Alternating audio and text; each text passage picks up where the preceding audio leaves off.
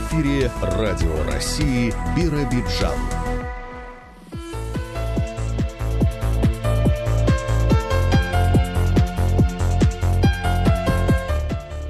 Доброе утро. В студии Жанна Панова за режиссерским пультом Галина Акимова. 21 февраля на календаре. Понедельник, 8 часов 10 минут в областном центре программе радио ГТРК Бера ежедневная рубрика «Прямая связь».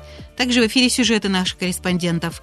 Расскажем, как готовиться к возможному весеннему паводку в Приамурском поселении. Какую выставку накануне Дня защитника Отечества организовали в Амурзецкой школе. В каком районе автономии реализуют проект передвижных аптечных пунктов. Будут и другие темы. Завершить час актуальное интервью. А начнем с новостей.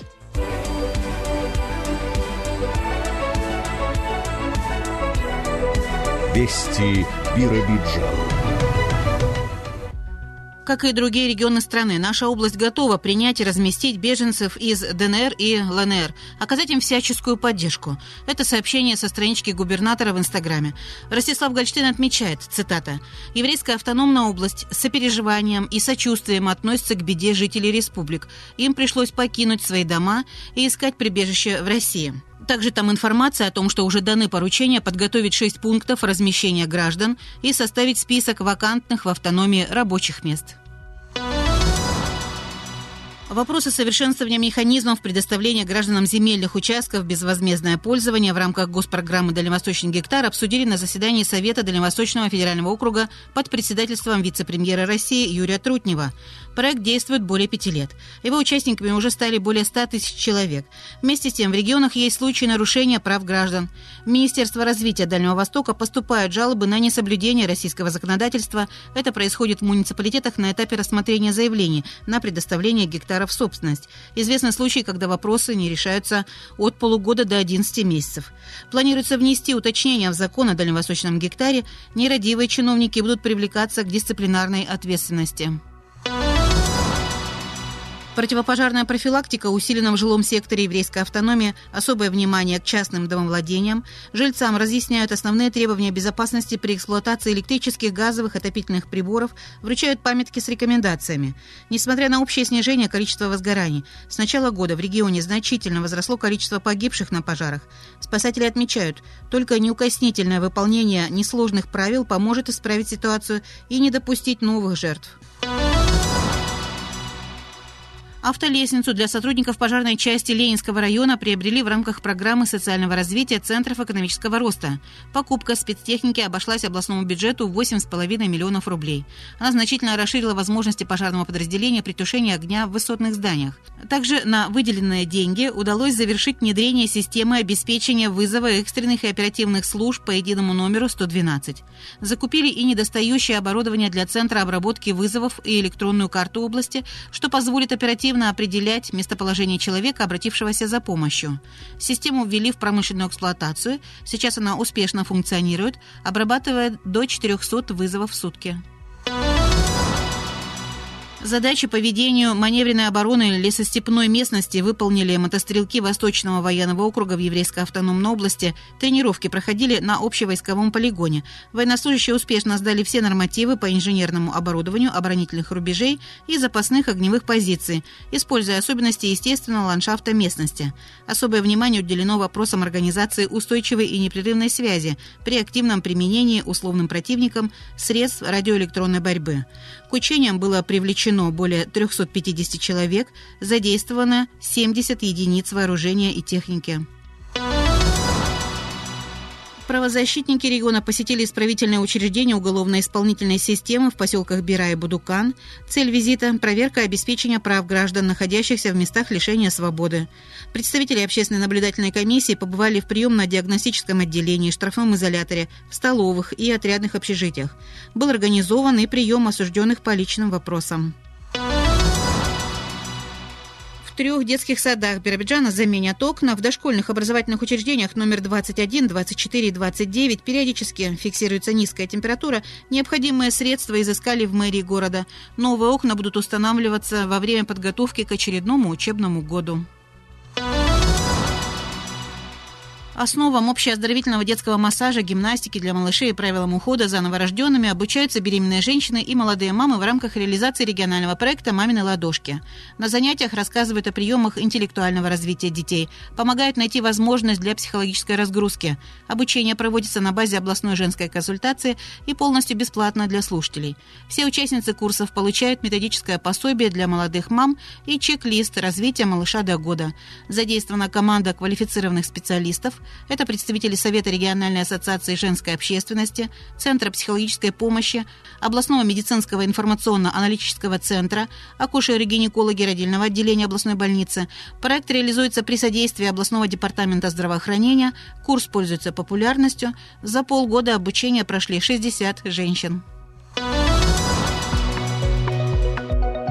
Радио России Биробиджан. Погода.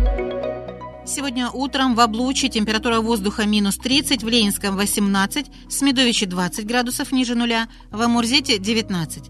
В Биробиджане сейчас минус 23. Легкий северо-западный ветер. Влажность воздуха 81%. Атмосферное давление в пределах нормы 754 миллиметра.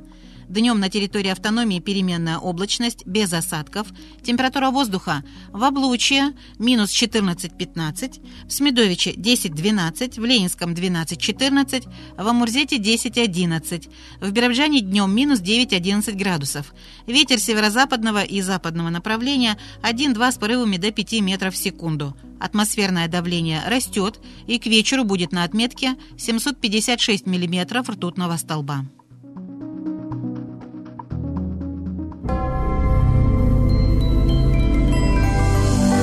Прямая связь.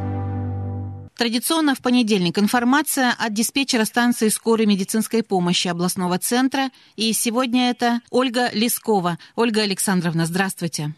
Здравствуйте. За прошедшую неделю бригадами скорой медицинской помощи города Биробиджана, Биробиджанского района и районов области было обслужено 1262 вызова – в Октябрьском районе 79, Облучинском 175, Ленинском 103, 167 вызовов в Смедовическом районе и 28 в Биробиджанском районе. 385 сообщений по городу было к больным с внезапно возникшими заболеваниями, 63 вызова к больным с хроническими патологиями с острыми инфарктами миокарда 4 пациента и с нарушением мозгового кровообращения 3 человека. К детям до 18 лет было 205 вызовов. За прошедшую неделю произошло 32 несчастных случая. В основном это черепно-мозговые травмы, травмы верхних и нижних конечностей. После оказания медицинской помощи пострадавшие были доставлены в лечебные учреждения города. В акушерское отделение было доставлено 5 рожениц. Обстановка по коронавирусной инфекции остается очень напряженной, поэтому просим соблюдать меры профилактики. В заключение хочется пожелать всем крепкого здоровья. Берегите себя и своих близких. Спасибо за сообщение. Вам также всего доброго, Ольга Александровна. Сегодня с информацией по телефону была диспетчер станции скорой медицинской помощи областного центра Ольга Лескова, а завтра в рубрике «Прямая связь» пресс-служба управления МВД по региону. Вы слушаете Радио России Биробиджан.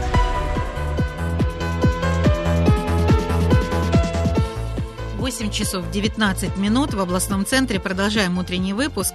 Подготовку к возможному весеннему паводку ведут в Приамурском городском поселении. Там, как и везде на территории автономии, много снега, а ситуацию усугубляют последствия прошлогоднего наводнения, которое приходится до сих пор ликвидировать.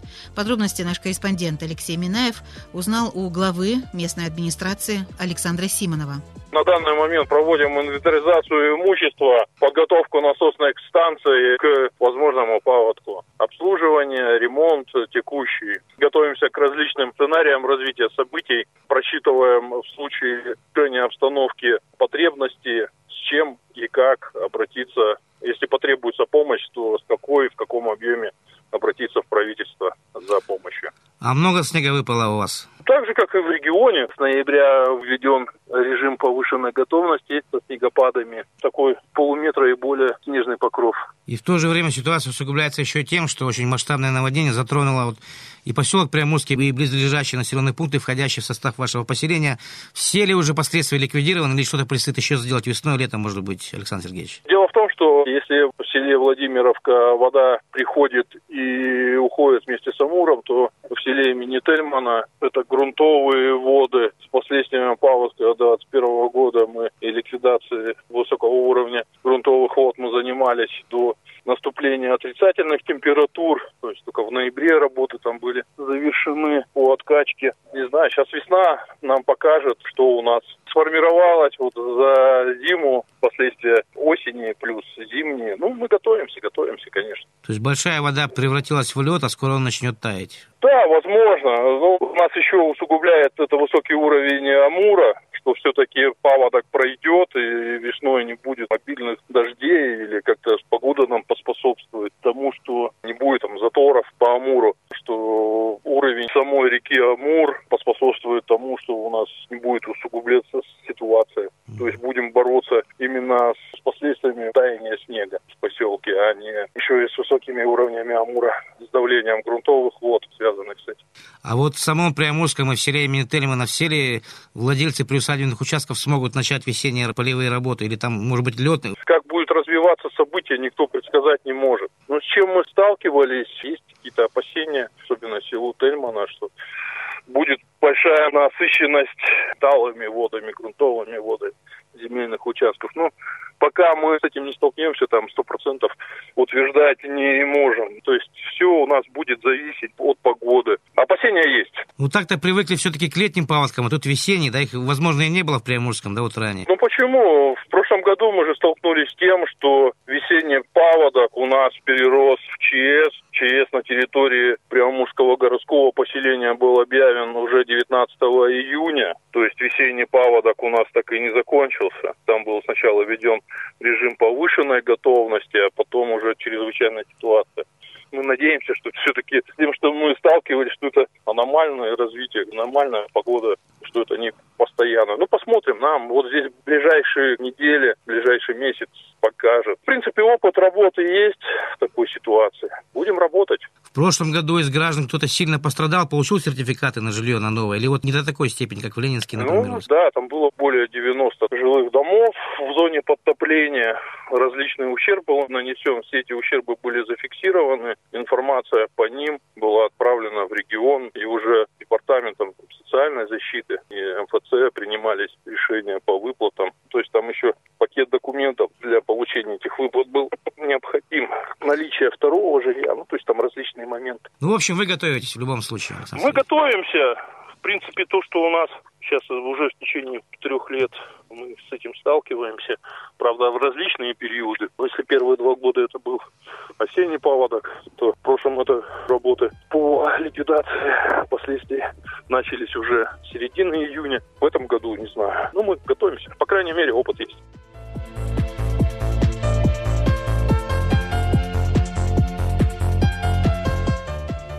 А сейчас информация, которую подготовил другой наш корреспондент. И это сообщение из администрации областного центра. Кандидатуры определены, дата выборов назначена. До конца февраля будет заполнена вакансия мэра Биробиджана. Конкурсная комиссия заслушала кандидатов на пост градоначальника, прошедших предварительный отбор. Сюжет Сергея Корнелевского.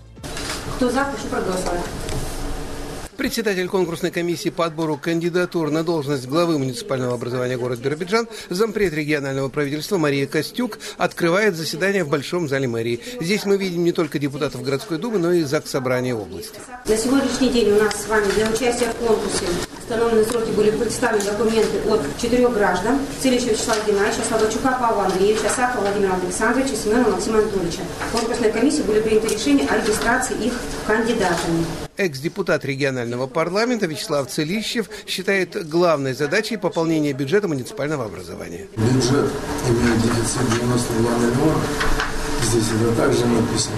Ну, пополнять бюджет мы можем налог с физических лиц, оказывать содействие предпринимателям в развитии бизнеса, в создании новых рабочих мест. Предприниматели должны быть зарегистрированы в налоговой в городе Биробиджане, нашей еврейской автономной области. Это тоже налоги, определенные в бюджет. А также налогами о сдаче имущества муниципальной собственности в аренду. Достаточное количество гаражей у нас стоит, и думаю, что большая часть вряд ли платит налоги в бюджет контролера технического состояния автотранспортных средств индивидуального предпринимателя Слободчук Павел Слободчук назвал пути решения проблем сложной экономической ситуации в двух важнейших предприятиях городской экономики – горводоканала и автотранспортного. Я вижу его ликвидацию передачей а, маршрутов, э, которые есть в этом предприятии, на обслуживание частным предпринимателям. А, ну, водоканал необходимо финансировать. Я не знаю сейчас, сколько необходимо жилья построить в городе. Если оно есть, необходимо строить. Оно должно быть построено, соответственно, с культурной составляющей нашего города. Заместитель директора государственного предприятия «Городские тепловые сети» Владимир Сахов поделился анализом состояния городской экономики и тоже начал с бюджета.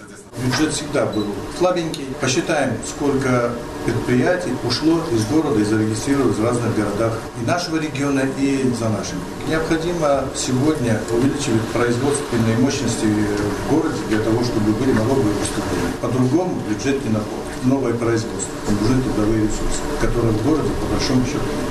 Вы посмотрите, э, за несколько лет население города Бережана снизилось с 72 тысяч до 68 тысяч. И уезжают наиболее активные граждане, которые могут сегодня работать. У нас сегодня нет инженеров, строителей, механиков, сварщики, слесарей. Фрезеровщик – это днем с огнем искать. Глава Биробиджанского района Максим Семенов предупредил, что в случае победы на выборах будет готов к решительным действиям и смелым решениям. Основная проблема, которую я увидел и которая меня насторожила, это большая кредиторская задолженность именно по коммерческим кредитам. Достигла предельного порога верхнего, который бюджетным кодексом у нас предусмотрено порядка около 597 миллионов коммерческих кредитов. Конечно, обслуживание данного долга у нас составляет порядка 45 миллионов в год действительно, конечно, это такая проблема, которая будет сдерживающим фактором являться более такого глобального, мощного развития э, городского округа. Когда надо отрубать какую-то проблему, да, по-живому где-то резко. Но для того и руководители, чтобы принимать какие-то непопулярные решения или выходить от популизма и все-таки смотреть на перспективу там, на 5, 10, 15 лет по развитию. Более часа кандидаты отвечали на вопросы членов конкурсной комиссии. По итогам дискуссии э, комиссия во главе с заместителем председателя правительства ЕАО, руководителем аппарата губернатора и правительства ЕАО Марией Костюк приняла решение допустить до голосования всех четверых соискателей должности. Выборы состоятся на очередном заседании городской думы в четверг 24 февраля. Депутатам предстоит путем тайного голосования определиться с тем, кто займет кресло руководителя муниципального образования. Радио России Биробиджан.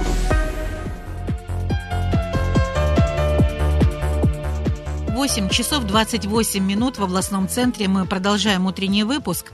Проект «Передвижные аптечные пункты» реализуется в Октябрьском районе. Основная цель – организация доставки лекарств, в том числе и по рецептам, в отдаленные села.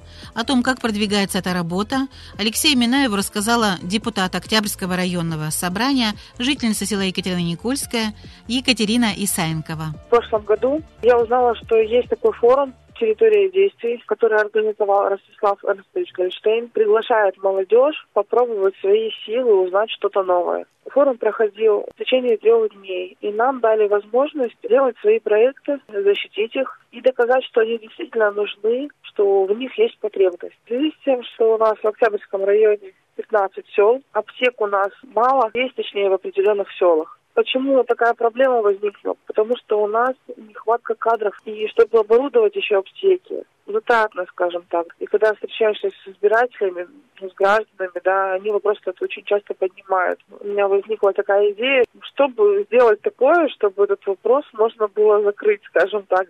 Ну вот я и придумала передвижной аптечный пункт. Это оборудованная машина специальным холодильным оборудованием, которое выдерживает определенный градус температуры для лекарственных препаратов. Чем она вообще удобна? Тем, что там есть определенный фармацевт, который будет знать потребности населения. Это один бокс теплый, где будет стоять машина, к примеру, два водителя. Это уже сокращает большие затраты. Если мы в каждом населенном пункте поставим аптеку, то есть даже оборудовать эту аптеку, там определенные деньги нужны. И она бы избавила, скажем так, все потребности у людей, связанные с аптеками. Это было бы очень удобно, конечно. Меня поддержал Петров Александр Петрович, депутат Государственной Думы. Сейчас данным вопросом далее занимается непосредственно он уже. Но если у него есть какие-то, допустим, вопросы, да, связанные с этим, он созванивается, мы с ним поддерживаем связь. В Екатерино-Никольском есть своя аптека или была раньше хотя бы? У нас долгий период не было аптеки, а в этом месяце открылась. Но все равно рядом еще есть близлежащие села, да, это не выход из ситуации, все равно этот проект нужен. Получается, да. Пока можно сказать, что первый этап реализации идет очень сложный и непростой. Но Петров Александр Петрович прилагает все усилия по данному вопросу. Там самые простые лекарства будут реализовываться. Это предполагалось, знаете как, лекарства даже, которые положены людям по рецептам чтобы это была именно, знаете, такая специализированная аптека. Не просто купить парацетамол там или обезболивающие какие-то, а конкретно направленные на те запросы, на те потребности, которые есть у граждан в населенных пунктах. Но ведь это еще и транспортные расходы, э, крупные средства финансовые все-таки. Это было бы намного экономичнее, чем открыть аптечный пункт в каждом селе, скажем. Угу. Это намного меньше затрат. Представьте, вот, допустим, 15 сел. Это как минимум по два фармацевта. Это, получается, по две зарплаты идет. Плюс оборудовать каждую специальным холодильным оборудованием – закупка лекарственных препаратов. Это намного экономичнее даже с учетом затрат на дорогу. То есть, по идее, передвижной аптечный пункт приезжает в какое-то село на 2-3 часа, люди знают время, да, и им очень удобно, в общем-то, было бы. Ну, предполагалось, да, что так это и будет. Допустим, э, машина будет передвигаться, к примеру, там, два раза в неделю будет заезжать в одно село, там, ну, с определенным промежутком времени, да, в другое село, то есть, что она будет действительно ездить, будет работать. Живете надеждой в любом случае, что подвижки будут? Я живу с уверенностью, что этот вопрос решится.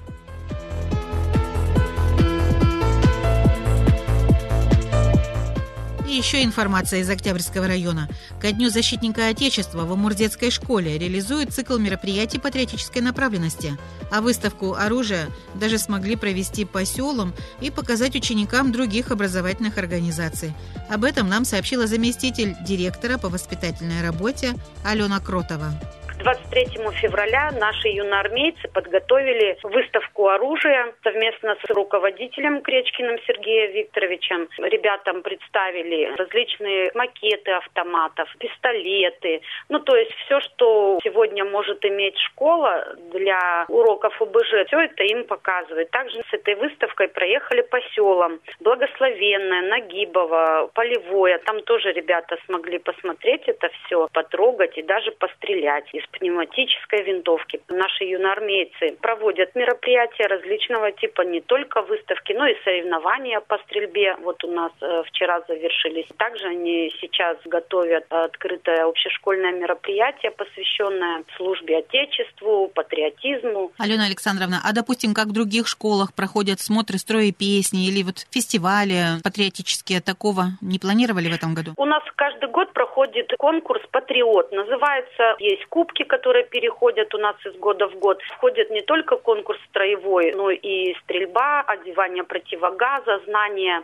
Великой Отечественной войны. Затем у нас спортивные конкурсы, это подтягивание у мальчиков, у девочек наклоны, ну то есть много различных видов, и один из них еще песенный. Но это уже у нас завершающий. Цикл начинается в феврале и заканчивается на 9 мая.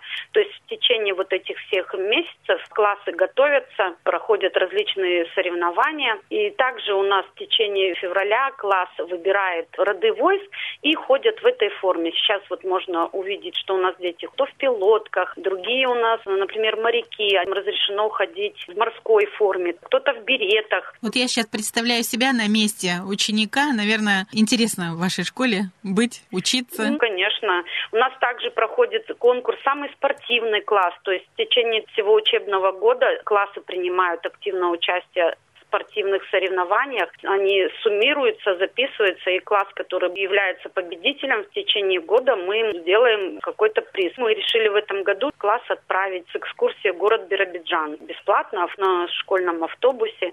То есть, ну, вот как-то так придумываем, чтобы нашим детям было интересно, чтобы больше привлечь э, внимание детей к спорту и развить в них здоровый образ жизни, любовь к родине. Также вот к 23 февраля мы для родителей проводим самый спортивный папа. Вот уже записалось 6 человек. Также соревнования будут по стрельбе, эстафеты на знание также Великой Отечественной войны. Вот у нас сейчас проходят классные часы с приглашением пап, которые служили, либо сейчас служат в армии. Называется «Люблю свое Отечество», чтобы они рассказали детям, что нужно служить в армии для защиты нашей Родины. А в понедельник у нас еще будет э, выставка совместно с музеем. Мы делаем парта героя. Два выпускника нашей школы, это Сидельников и Гасан выставка будет их фотографии. Стараемся, чтобы дети наши знали своих героев лицо. У нас также в школе на третьем этаже оформлена рекреация памяти Великой Отечественной войны. То есть собраны все фотографии, подписаны те, кто воевали, именно наши амурзецкие. Алена Александровна, ну а также мы помним и нашим слушателям уже сообщали про то, что одна из точек роста как раз-таки на базе вашей школы расположена, и мероприятия вы проводите, вот, допустим, про квадрокоптер рассказывали рассказывали. А ведь этот прибор тоже можно использовать, в том числе для того, чтобы защищать рубежи Отечества. При школе действует два кабинета, которые оснастили по программе «Точки роста». Там семь кружков, работают шесть преподавателей. И самые такие востребованные, связанные с компьютерами, с видео. Детям очень нравятся. Такие кружки, как VR-студия, 3D-моделька. Ну и уроки ОБЖ проходят тоже в точках роста руководитель кружка ВР-студия, молодой учитель информатики, пришел, ему самому нравится, и вот он для начальной школы открытое мероприятие, квадрокоптер, показали детям, что он может, как взлетает, то есть дети могли сами попробовать им поуправлять, что он записывает, как ведется запись. Завтра тоже придут сотрудники погранзаставы проводить классный час, служу Отечеству, и приведут собаку с собой, тоже для детей начальной школы, чтобы они посмотрели посмотрели, что может делать эта собачка. Тоже, я думаю, что для ребят будет интересно. К 23 февраля обычно в учреждениях поздравляют сотрудников. Вот вы, учителя, женщины, для мужчин приготовили что-то? Будете как-то их поздравлять тоже? Конечно. Каждый в классе у нас классные руководители с девочками готовят обычно подарки. И мы своих коллег, мужчин, конечно, всегда поздравляем, готовим им небольшие сувениры, подарки, собираем, поздравляем, песенки поем им, частушки, стихи рассказываем. Ну, то есть все, наверное, как в каждом коллективе.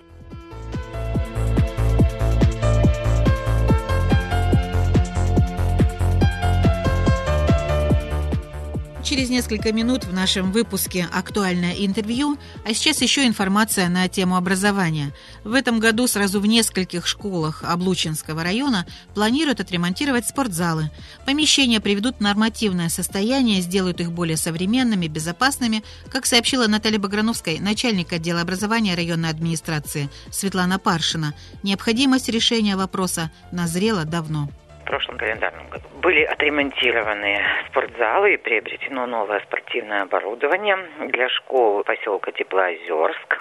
Помимо спортивного зала была установлена новая спортивная площадка, многофункциональная. Также отремонтирован спортзал и установлена новая площадка в поселке Известковой в школе номер 9.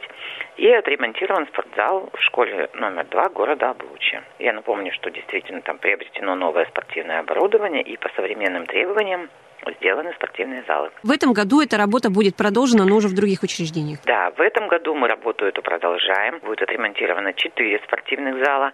Это школа номер 24, поселок Бира, школа Ландако завод, школа поселка Биракан и школа поселка Хинганск. На сегодняшний день уже подготовлены сметы, сметная документация, расчеты все имеются. На следующей неделе мы объявляем аукционы и начинаем работать. Состояние спортзалов, конечно, оставляет желать лучшего, и спортивное оборудование, конечно, уже более современное все появляется, обновлять необходимо, и в рамках федерального проекта эта работа действительно проводится. Это деньги выделяет именно государство, федеральный бюджет. Там идет софинансирование областного бюджета и местного бюджета. Предположительно, в этом календарном году завершены будут работы, правильно? Конечно, работы будут завершены до начала нового учебного года, то есть до 1 сентября 2022 года, даже до конца августа. А я нашим слушателям напомню, что в этом году, например, Биракан и Хинганск впервые за долгое время в КС-баскете заняли первые места, и вот как раз вот в качестве, можно сказать, подарка. Да,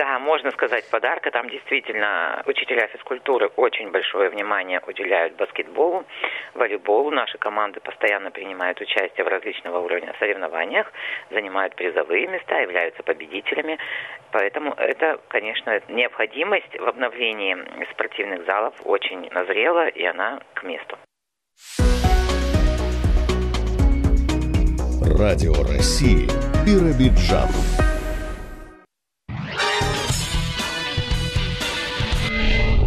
Актуальное интервью. В студии радио ГТРКБРА сегодня директор областного социально-реабилитационного центра для несовершеннолетних Оксана Безродных. Оксана Владимировна, здравствуйте. Здравствуйте, уважаемые радиослушатели. Мы рады вас вновь видеть у нас в гостях. И вот для тех слушателей, кто еще не знает, что у нас такой центр есть, или кто-то забыл, давайте напомним, с какого года вообще вы действуете? Социально-реабилитационный центр для несовершеннолетних начал функционировать с октября 2008 года. На протяжении 13 лет учреждение развивается, расширялся перечень предоставляемых социальных услуг, внедрялись новые формы и методы реабилитации и укреплялась материально-техническая база учреждения. 13 лет уже хороший срок такой становления, можно сказать, прошло, но тем не менее вы каждый раз все что-то новое открываете, придумываете, развитие идет. Да, действительно, в 2015 году после открытия был реализован грант, поддержанный фондом поддержки детей, находящихся в трудной жизненной ситуации. И этот грант позволил нам развить службу оказания помощи детям с ограниченными возможностями здоровья. В 2016 году учреждение претерпело важные структурные изменения, и с 1 января 2017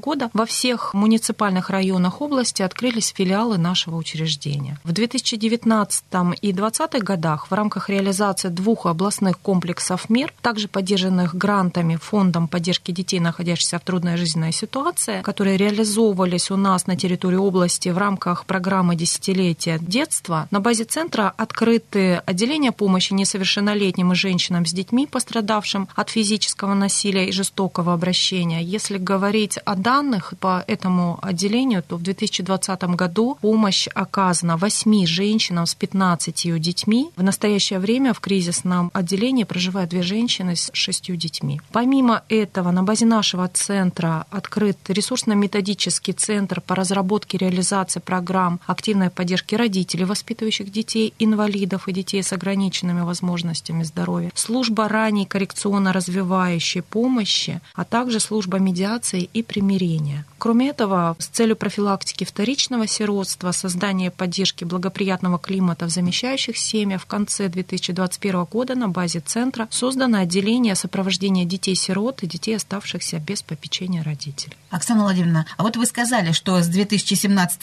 года во всех муниципальных районах открылись филиалы вашего учреждения. Они и сегодня действуют. И вообще, сколько сейчас отделений у вас в центре? Сегодня в структуру социально-реабилитационного центра входит 5 отделений и 4 филиала, расположенных в муниципальных районах области. Это Ленинский, Октябрьский, Смедовический, Облучинский районы. Головной офис организации находится в городе Биробиджане по адресу улица Тихонькая, 5. По всем интересующим вопросам можно обращаться по телефонам 26 103 26 108. Филиалы нашего учреждения расположены в административных районных центрах. И когда-то мы уже рассказывали, например, что социальные услуги предоставляет ваш центр несовершеннолетним и семьям которые нуждаются вот в помощи определенной. Какие услуги есть? В учреждении предоставляются социальные услуги несовершеннолетним и их семьям. Бесплатные социальные услуги предоставляют психологи, специалисты по социальной работе, социальные педагоги, учитель-дефектолог, логопед,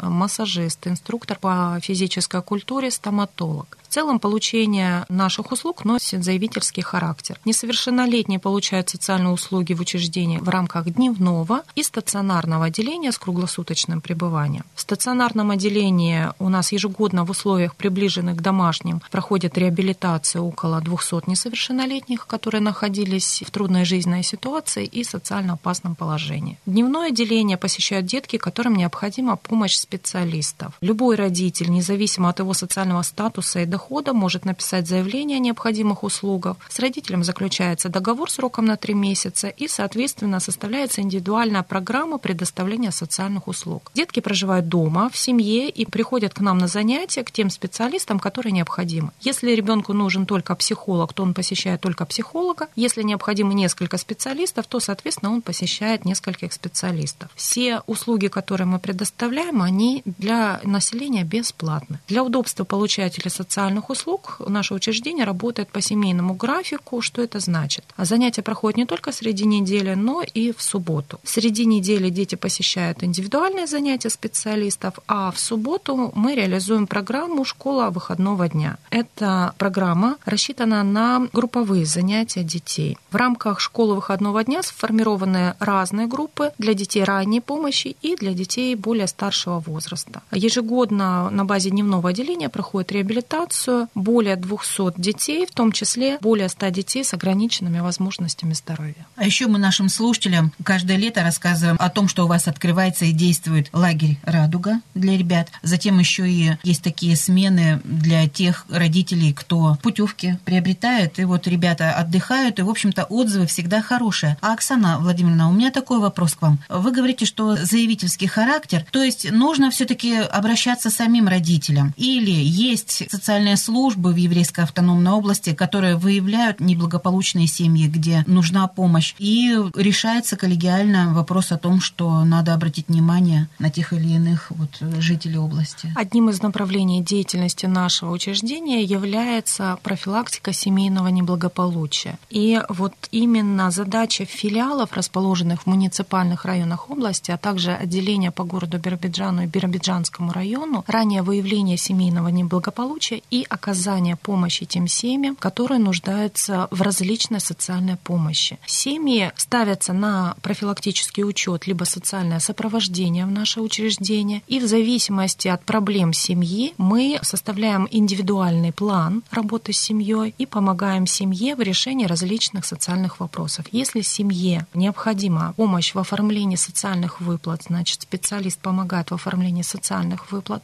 Если семье необходима помощь в трудоустройстве, трудоустройстве, то, соответственно, мы оказываем помощь в этом направлении. Если необходима помощь в восстановлении документов, в оформлении различных документов, мы также оказываем эту помощь. Кроме этого, мы оказываем помощь, как вы уже сказали, и в летнем отдыхе и занятости детей, в том числе детей, находящихся в трудной жизненной ситуации. Детки, которые проживают в семьях, по заявлению родителей могут получать услуги в рамках отделения с круглосуточным пребыванием на определенный период. Не всегда семьи в силу определенных обстоятельств могут выйти самостоятельно из той трудной жизненной ситуации, в которой они попали. Бывают ситуации, когда, допустим, семья лишилась средств к существованию за потери работы, либо собственного жилья по различным основаниям, в том числе из-за пожаров, из-за того, что вовремя не была оплачена арендная плата за то жилье, в котором проживала семья. И, к сожалению, да, бывают истории, когда необходима помощь помощь специалистов, и родители помещают детей временно в стационарное отделение по своему заявлению. И по своему заявлению также они их забирают, когда выходят из трудной жизненной ситуации. Бывают истории, когда к нам в стационарное отделение поступают детки, родители которых попадают на стационарное лечение в медицинские организации, то есть либо плановые операции, допустим, мама одна воспитывает детей, и ей необходима плановая операция со стационарным нахождением в лечебном учреждении, учреждении, либо когда женщина ложится в родильное отделение больницы, тоже временно по заявлению мы принимаем таких детей, и они у нас находятся на полном гособеспечении до того момента, когда мама либо папа выздоровят и выпишутся из лечебного учреждения. Вот вы сказали, Оксана Владимировна, что сейчас в центре две женщины со своими шестью детьми находятся. Как можно вообще вот в кризисном отделении долго пребывать и жить там? Кризисное отделение рассчитано на оказание помощи женщинам, которые подверглись либо жестокому обращению со стороны родственников, либо насилию. Мы предоставляем убежище женщинам, то есть место для проживания, полностью оборудованное необходимой мебелью, бытовой техникой, для того, чтобы женщины могли нормально проживать со своими детьми в условиях, не угрожающие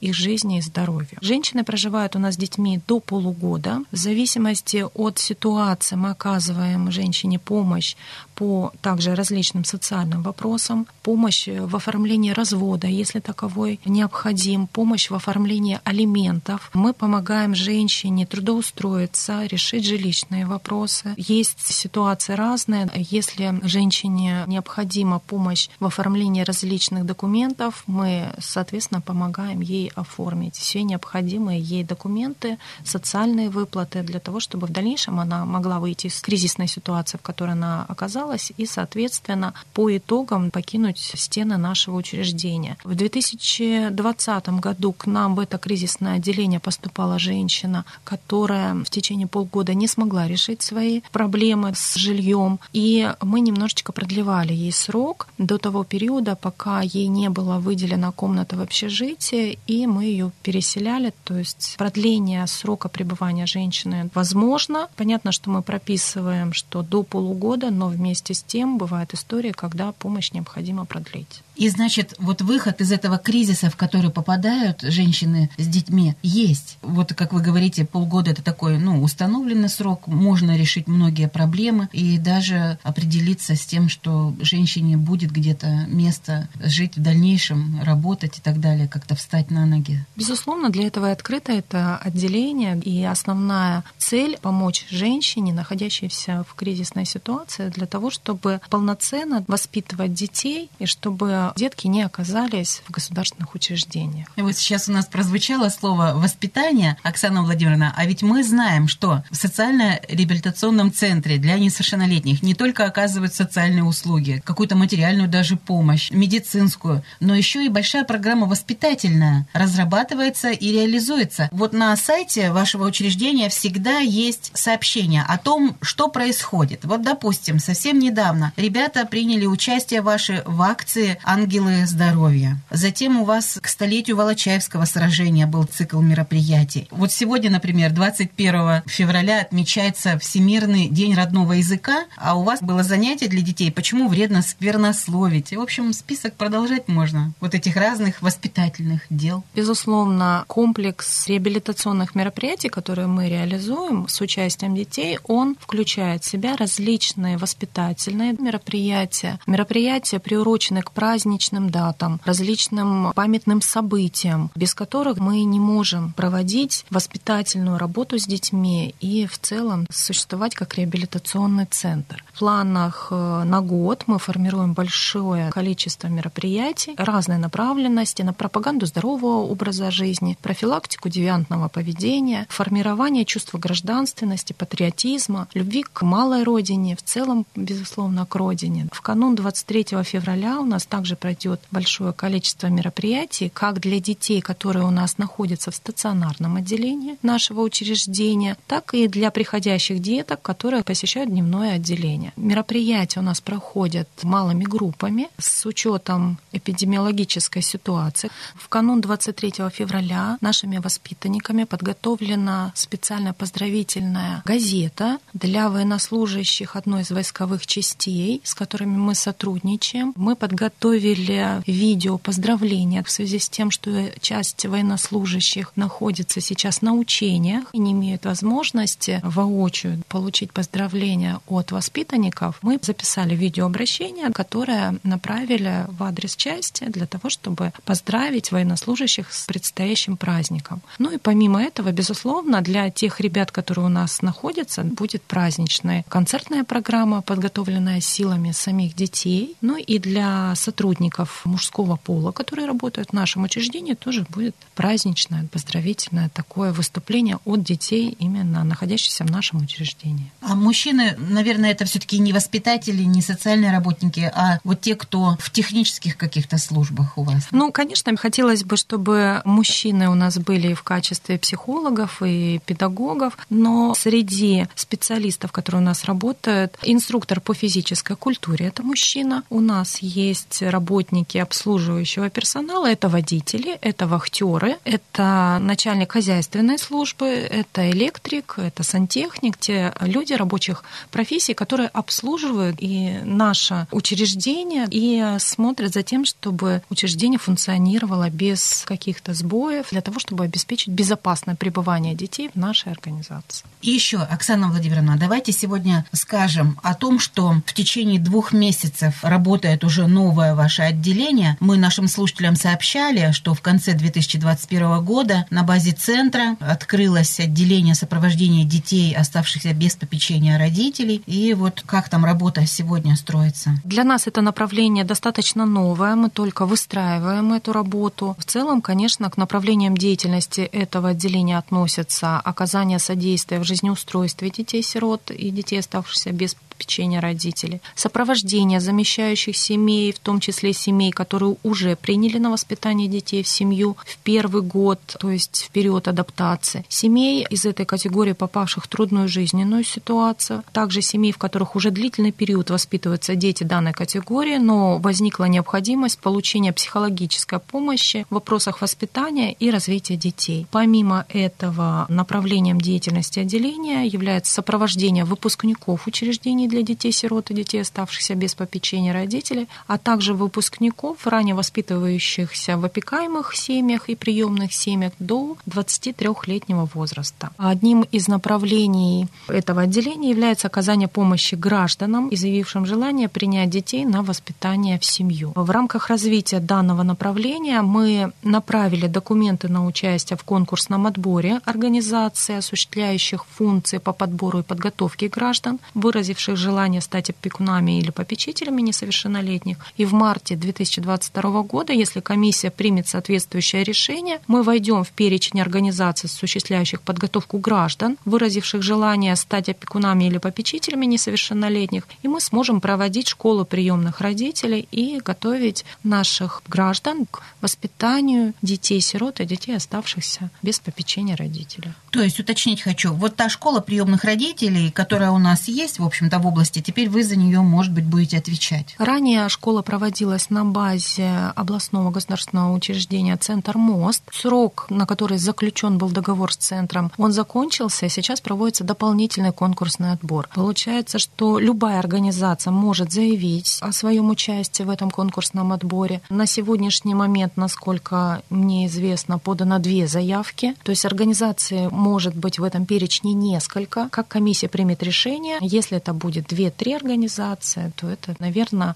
правильно. Хорошо, когда и наши граждане имеют право выбора, в какой организации получать дополнительные какие-то услуги. Но мне кажется, что ваш центр вот в этом конкурсе должен достойно выглядеть, потому что у вас все условия созданы для того, чтобы вот эту школу организовать и проводить занятия. И специалисты есть, и материально-техническая база. Безусловно, у нас достаточно подготовленная материально-техническая база. Специалисты подготовили проект программы, который мы будем реализовывать. И если комиссия примет решение, то мы будем заниматься этим направлением деятельности. И еще, Оксана Владимировна, вот я прочитала на сайте вашем, что есть у вас еще вот такое направление социальная помощь на дому. Мы сегодня про это не говорили. Вот что это за деятельность? Кому вы оказываете такие услуги? В рамках оказания наших услуг мы посещаем семьи, которые у нас находятся на обслуживании. В том числе это семьи, находящиеся в трудной жизненной ситуации, социально опасном положении. У нас есть семьи, которые находятся на обслуживании, воспитывающие детей-инвалидов. И мы посещаем такие семьи на дому, мы даем им консультации по различным социальным вопросам. Если есть необходимость оказания психологической помощи, мы осуществляем выезды мобильных бригад специалистов в муниципальные районы области, в том числе в отдаленные населенные пункты, и даем консультации родителям и деткам, находящимся в различных кризисных состояниях. Первоначально отрабатывают вопросы специалисты филиалов, дают нам заявку на выезд специалистов, мы эти вопросы отрабатываем. Спасибо вам за эту встречу. На мой взгляд, очень важная тема. Вот всегда, когда вы приходите к нам в студию, и есть среди наших слушателей те люди, кто обязательно нуждается в помощи вашей. И вот то, что они могут узнать эту информацию, в том числе и благодаря тому, что включают свои радиоприемники, это очень важно. Сегодня в студии радио ГТРК Бера директор областного социально-реабилитационного центра для несовершеннолетних Оксана Безродных. И мы, Оксана Владимировна, будем ждать вас в гости снова. Спасибо. До новых встреч.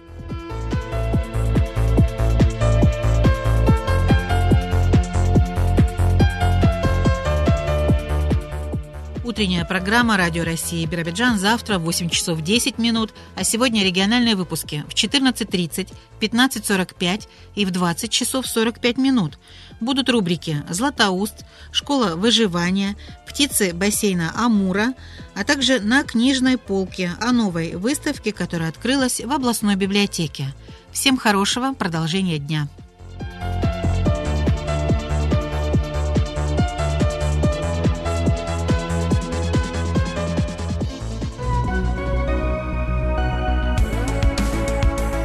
Вы слушали Радио России Биробиджан. До новых встреч!